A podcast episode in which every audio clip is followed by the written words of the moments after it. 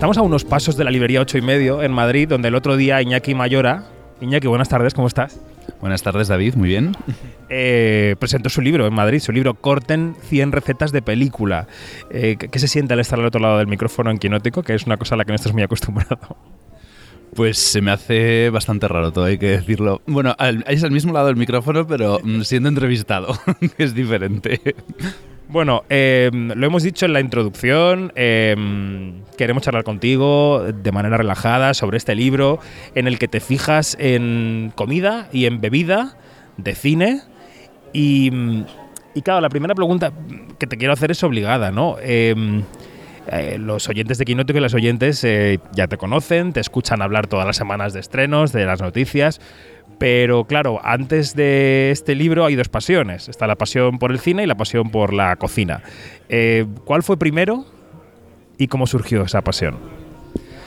Pues obviamente la primera fue el cine, em, porque fue hace mucho más tiempo que la cocina. Yo el blog lo abrí hace 10 años, el blog Jaleo en la cocina lo abrí hace 10 años, y por gusto a la cocina y en principio pues también pues eh, en una época en la que yo estaba en paro y bueno, pues mm, me sirvió para hacer algo más, ¿no? Pero el cine fue mucho antes, yo te diría que me lo inculcaron mis padres que me obligaban a ir prácticamente todos los fines de semana, no sé con qué motivo, me mandaban con mis amigos al cine de mi pueblo durante todas las tardes de los fines de semana a ver películas, entonces yo creo que es ahí donde nace mi pasión por, por el cine. Desde muy pequeñito, pues vi pues, todo tipo de películas que ahora les guardo un muy buen recuerdo. ¿Alguna película de aquella época que recuerdes con especial cariño de las que te formaron como, como, como entonces niño Iñaki? Pues mira, no voy a decir eh, que me formara como niño Iñaki, pero mm, voy a nombrarla porque aparece en el libro. Además, una de esas películas que vi en el cine, en ese cine infantil de mi pueblo, es Mr. Magoo, la película pues, de los años 90, que es una adaptación de, de, una, de una, serie animada, si no me equivoco. Eh, que aparece en el libro con ese pollo al limón en la que, bueno, él quiere cocinar preparando la receta que se está emitiendo en televisión y bueno, como él está medio ciego, le van cambiando el canal y van pasando cosas en la película y es una película que la película no es muy buena, todo hay que decirlo, pero le guardo un muy buen recuerdo y es un guiño a esos inicios míos en el cine que le he metido en el libro. O sea que eh, la cinefilia llega desde pequeño, desde que tus padres te, como tú dices, te obligaban a ir al cine con tus amigos, em, al cine de tu pueblo. Eh, bueno, dinos cuál es tu pueblo, para que si te oye alguien que sepa de dónde eres. Sí, por supuesto, porque además si me está oyendo mi madre me mata. Eh, yo soy de Tafalla, de Navarra. Y, eh, pero en un momento dado, como dices, eh, se cruza en tu camino la cocina y se cruza jaleo en la cocina. ¿Cuándo te das cuenta de que tienes mano para cocinar? Bueno, yo soy muy perfeccionista, entonces yo he probado mucho y soy muy tenaz también, entonces no me rindo fácil. Entonces yo pues iba probando, iba probando, que no me salía, volvía a probar y al final pues probando, probando y cocinando, pues vas haciendo, bueno, pues te vas haciendo un huequito, ¿no? En esto de, de la cocina y luego, pues supongo que parte herencia familiar, en el norte se cocina mucho, por parte de herencia de mis dos abuelas, tanto materna como paterna. Entonces, bueno, pues yo creo que, que es lo que me llevó también a que me decantara un poco también por, por la cocina y el blog cómo se abre. O sea, que decir, a ver, aquí queremos historias, queremos un poco de anecdotilla. ¿Cómo decides lanzarte y cómo decides mantenerlo durante tanto tiempo? Porque es un blog que es muy longevo. Sí, yo lo abrí prácticamente por, no por casualidad, pero bueno, yo estuve en 2006, estuve durante un verano en Estados Unidos y de allí me volví con una receta de un brownie. Brownie que por cierto, receta que por cierto también mantengo en el libro porque me encajó. Eh, entonces eh, me volví con esa receta, yo se la hacía a mis amigos, eh, mis amigos me decían te sale muy bien, prueba otras cosas y fui probando otras cosas y llegó un momento en que era un momento de auge de blogs, me decían, ah, pues ábrete un blog y lo compartes así no hace falta que nos lo estés pasando, tal.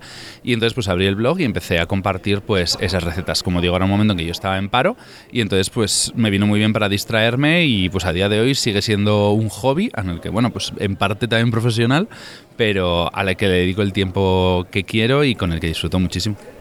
Y claro, este libro, Corten 100 recetas de, 100 recetas de película, que es de Call and Call, que no lo hemos dicho, no es tu primer libro. Tú has publicado ya antes. Sí, eh, justo después de la pandemia, en junio de 2020, me escribió Colan Col para ofrecerme la posibilidad de, escribir un libro. Una coautoría, éramos cuatro autores, que, bueno, unos cuatro autores, cuatro Instagramers, digamos, que hicimos un blog pues de todo dulces, eran 80 recetas dulces de, para todas las estaciones del año, para las cuatro estaciones. Entonces, bueno, pues esa fue mi primera incursión en el, en el mundo editorial gastronómico y a partir de ahí realmente surgió la idea de hacer, de hacer Corten con la misma editorial.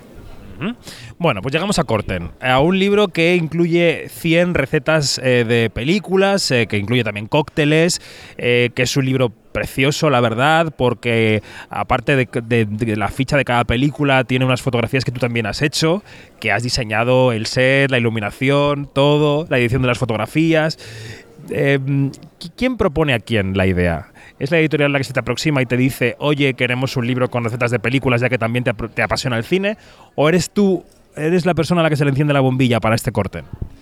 Pues fue, bueno, voy a decir que es una mezcla de las dos, pero realmente la idea fue mía. Ellos, hablando con ellos durante la elaboración del primer libro, que ellos me hicieron, hicieron las fotografías y vinieron a mi casa, hablando de cine, ellos me dijeron, nos encantaría hacer un libro de cine.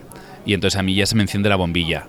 Eh, una vez pasado pues, unos meses de la publicación del primer libro, yo me pongo a investigar y les hice una propuesta a la editorial en la que yo les hacía pues, una primera propuesta de capítulos y de primeras películas que podían aparecer en ellos. No, no, no había 100, sino que había, si no me equivoco, 55, 60 recetas. Y les encantó la idea es verdad que ya tenían todo el plan editorial cerrado para ese año y parte del año siguiente, entonces tuvimos que retrasarlo un poco y entonces yo lo que hice fue seguir investigando hasta, bueno, pues elaborar el primer borrador casi definitivo de lo que sería de lo que sería este libro. Y ha sido un trabajazo, claro. ¿Cuánto tiempo recopilando recetas, viendo las películas, pensando qué plato sería, cómo lo adaptas al libro?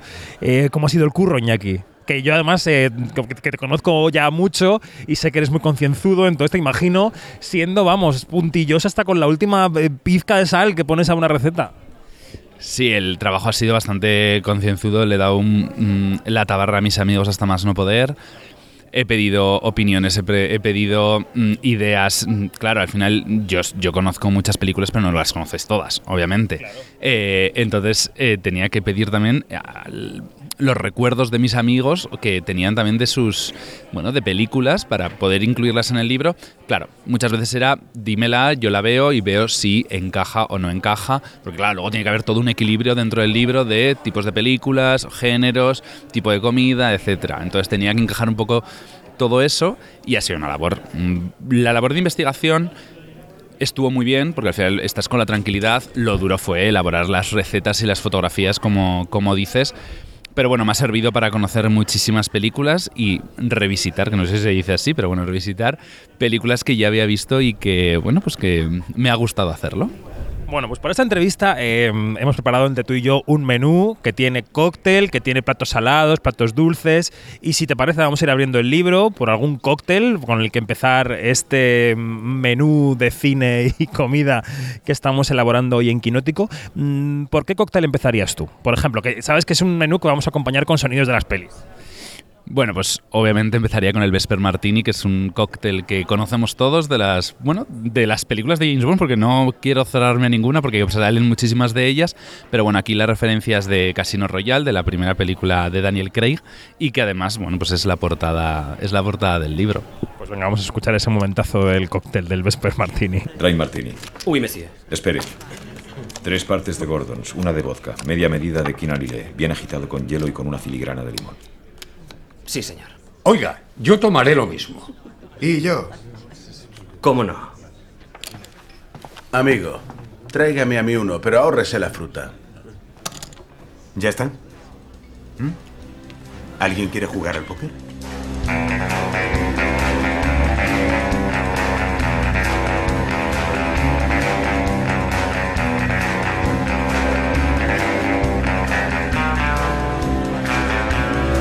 Lleva este cóctel, Iñaki. Aunque lo diga, aunque la película ya lo deja muy claro. bueno. tal como dice Daniel Craig en la película, lleva ginebra, vodka, vermú blanco y ese toque de limón y agitado agitado y no mezclado, aunque la traducción en español la hicieron al revés es una anécdota cinéfila. Es una anécdota cinéfila. En el libro hay, hay varias eh, que incluyo em, dentro de, estas. Eh, entre ellas también pues, de otro cóctel, que es el cóctel que aparece en Casablanca. en el que cambian el número, que en vez de ser 73 ponen 77, porque sí. Nadie, nadie sabe por qué, porque lo que hacen referencia en el- con el cóctel es a un tipo de cañón y deciden cambiarle el, el número porque les apetece. Y otra es en Amélie, la famosa Amélie, ellos dicen crema catalana en la traducción española. Y eso los franceses dudo que dejasen de que cambiásemos el nombre por creme brûlée, obviamente.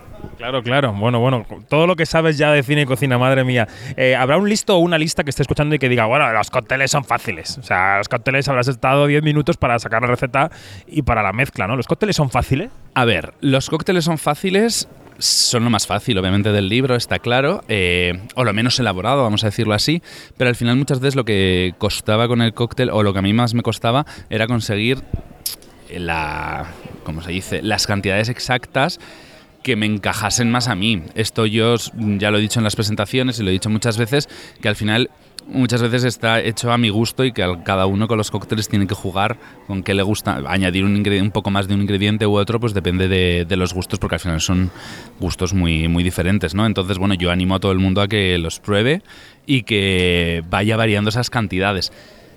Lo difícil era, lo que digo, encontrar la- las cantidades exactas, aunque bueno, de esto los cócteles sí que es algo como que está muy institucionalizado y seguro que algún profesional de los cócteles eh, me matará una vez vea, vea el libro, pero bueno. Tú decías también en la presentación que sí que te parecieron muy agradecidos de fotografiar, ¿no? Sí, es la primera vez que hacía cócteles, nunca me había, me había enfrentado a ellos y la verdad que, claro, a ver, las, las elaboraciones, como decía, son mucho más, más rápidas, más sencillas que una tarta, entonces ya, ya lo coges con, con- más ganas, ¿no? Pero la verdad es que fue muy divertido eh, fotografiarlos y no porque los mm, tuviera que probar todos, que también, eh, sino porque...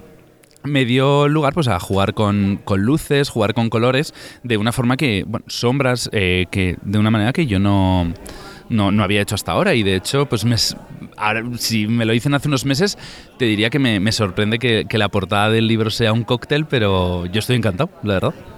Bueno, vamos a buscar algún plato para empezar nuestro menú, un entrante de alguna película mítica. Yo tengo por aquí la lista y la verdad es que hay clasicazos del cine. Yo no sé si alguno de los que vas a buscar es un clásico o es una película más moderna. ¿En, qué andas buscando? Pues mira, voy a buscar un clásico español. Eh, en el libro he incluido recetas de películas españolas. Obviamente, para mí era muy importante meter a Almodóvar porque bueno, es uno de mis directores favoritos y no podía faltar el gazpacho de mujeres al borde de un ataque de nervios, claramente. ¿Qué tiene este gazpacho? Lo escuchamos. ¿Qué tiene este gazpacho? Tomate, pepino, pimiento, cebolla, una puntita de ajo, aceite, sal, vinagre, pan duro y agua. El secreto está en mezclarlo bien. A Iván le encanta cómo lo mezclo yo. Lo hice para él.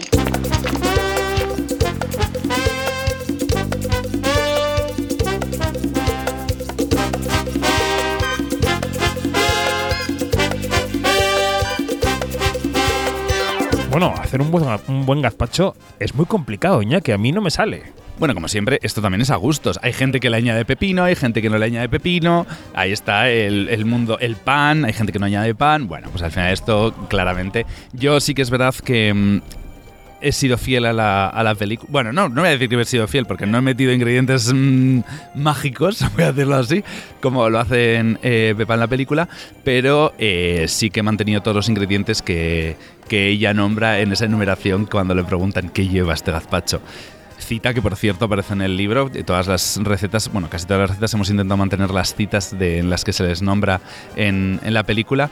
Y la verdad es que, bueno, pues Almodóvar es, es un director que cuida mucho, bueno, todos lo sabemos, todos los aspectos de la película y la gastronomía no es no iba a ser menos y es el director que más aparece junto con Quentin Tarantino y Billy Wilder en la en el libro con cuatro recetas y bueno, pues el gazpacho yo creo que es la más reconocida, la que todos recordamos de sus películas. Veo un color muy rojo en la foto, junto con el rojo rojo del teléfono, evidentemente. Hay unas pastillas. eh, se- yo no sé si se intuye en el fondo una cama ardiendo, pero podría estar también. Eh, para encontrar este rojo, ¿has tenido que meterle tomate más de lo que deberías o qué? Pues mira, no ha sido difícil y la foto no está editada, de hecho es súper complicado editar el tema de los rojos porque yo he tenido que trabajar además en un formato que no había trabajado nunca, que me pedía la editorial y, y me daba mucho miedo esta foto porque yo, para mí era importantísimo que fuese rojo, la, la- foto tuviese mucho rojo y de hecho pues en la foto aparece aparte del teléfono, aparece la americana roja, bueno, con mi amiga Laura vestida con la americana roja simulando a Pepa con el, con el gazpacho en la mano y aparte pues otro gazpacho en, en primer plano. Y la verdad es que, que no, no fue difícil. Y ya te digo, eh, es una de las fotos, pues también está mi amiga Laura en la foto y me hace mucha ilusión y una de las fotos que también tenía muchas ganas de hacer, otro de los miedos que he tenido durante todo el libro, que había muchas fotos que tenía muchas ganas de hacer y que me daba mucho miedo enfrentarme a ellas por no estar a la altura que me había puesto yo. Bueno, tenemos un cóctel, tenemos un gazpacho. Yo creo que el estómago nos pide algo un poco más contundente. No sé qué sugerirías como un, no sé, un, un primero contundente así de alguna película mítica que podemos buscar. Es complicado. A ver, por ejemplo, a ver, un clásico que no podía faltar, obviamente, del cine de animación. Eh, bueno, pues esto es los- la pasta boloñesa de la dama del vagabundo. Es una receta que yo sabía que tenía que ser sí o sí. Y bueno, eh, es una de las tres primeras recetas que yo hice para, para presentar la editorial, para presentar lo que iba a ser un poco pues, la línea visual del libro. Yo presenté esta receta, aunque luego tengo que reconocer que la repetí porque no me acaba de convencer la foto. Y esta fue de las primeras y literalmente la última que hice luego del libro porque la, la repetí al final. Y bueno, tiene... Me hace mucha ilusión el tema de, los, de las películas de animación porque es un capítulo que yo tenía muchas ganas de introducir en el libro. De hecho, al principio era como un capítulo independiente que al final tuvimos que eliminar porque desde la editorial tienen dos libros eh, dedicados a las películas de animación, tanto del estudio Ghibli como de las películas de animación en general. Pero yo les dije que, vale, yo elimino el capítulo exclusivo de películas de animación, pero tengo que meter películas de animación en el libro. Y bueno, pues la veía, ahí la veía, sí, la, la Dama y el Vagabundo es una de las que ha sobrevivido a la criba. Los ingredientes de este plato eh, se pueden encontrar en otras dos películas de tu libro. Las albóndigas se pueden encontrar en tu- mm, tus páginas dedicadas al padrino. Y los espagueti en este momentazo de El apartamento.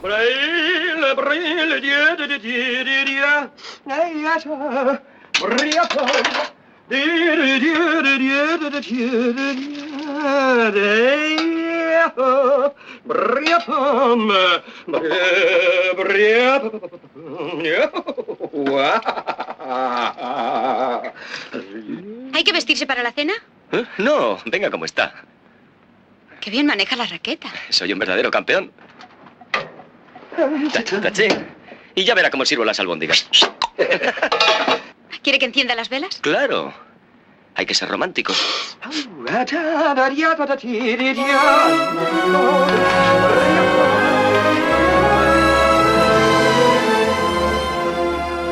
Con raqueta incluida. Con raqueta incluida, una raqueta antigua que tiene mi hermano en su casa de decoración. Y fue un día, apareció en su casa, me lleva a la cocina y de repente le digo, eh, Miquel, esa raqueta la necesito. O sea, no es que la necesito para la foto. Porque es que además, no voy a decir que sea la misma, pero se parece muchísimo. Y, y también era una de las fotos que más ilusión me hacía hacer, me- hacer, porque bueno, El apartamento es una de mis películas favoritas y, y una de las pocas de mis favoritas que he podido meter en el libro porque tenían receta propia, porque hay otras que no, que no, la, no las pude meter y que me apetecía mucho hacer y que creo que también es una de las, bueno, pues de las fotos más, más chulas que hay en el, en el libro. Oye, he venido hoy con hambre a esa terraza de la calle Martín de los Heros en Madrid. Búscame por ahí una hamburguesa. ¿No tendrás una hamburguesa que yo me pueda comer? Así una hamburguesa, ¿sabes? Americana. Porque yo he estado unos días ahora en Connecticut y he venido ya con, he venido con un poco de adicción a la hamburguesa. Esta hamburguesa eh, me suena un poco. Hombre, eh, todos los que somos amantes de Quentin Tarantino, como ya, ya he dicho antes que es uno de los, de los directores que más aparece, pues reconoceréis la, la hamburguesa cajuna de la película Pulp Fiction. Os hemos pillado desayunando. Lo siento mucho. ¿Qué desayunáis? Hamburguesas. Hamburguesas. La piedra angular de todo nutritivo desayuno. ¿Qué clase de hamburguesas? Ham- hamburguesas con queso. No, no, no, no. ¿De dónde son? ¿De McDonald's, Wendy's, Burger King? ¿De dónde? De, de- la gran hamburguesa cajuna. La gran hamburguesa cajuna. Esa hamburguesería es hawaiana. He oído que hacen unas hamburguesas muy sabrosas. Hasta ahora no he probado ninguna. ¿Cómo están? Están. están buenas. ¿Te importa que pruebe una de las tuyas? It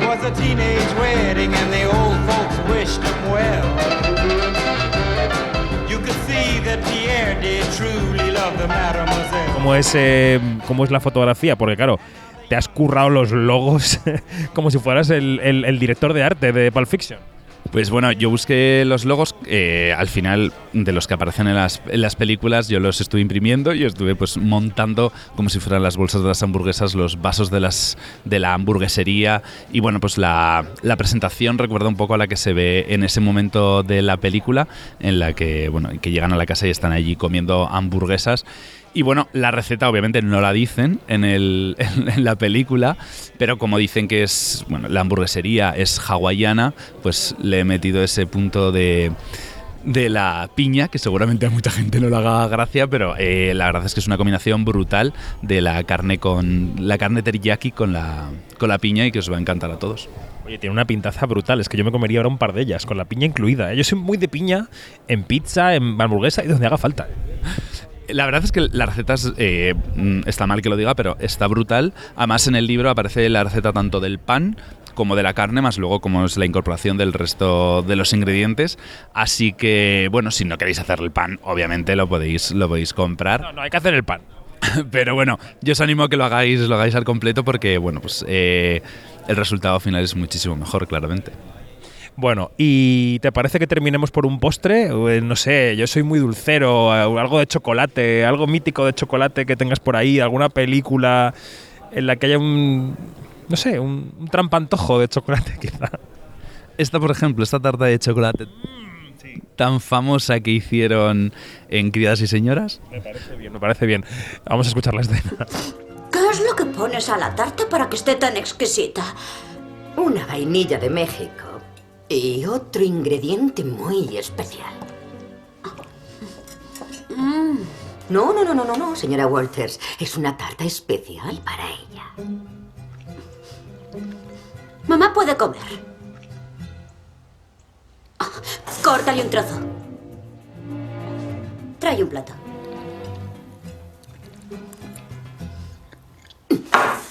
Cómase mi mierda. ¿Qué has dicho?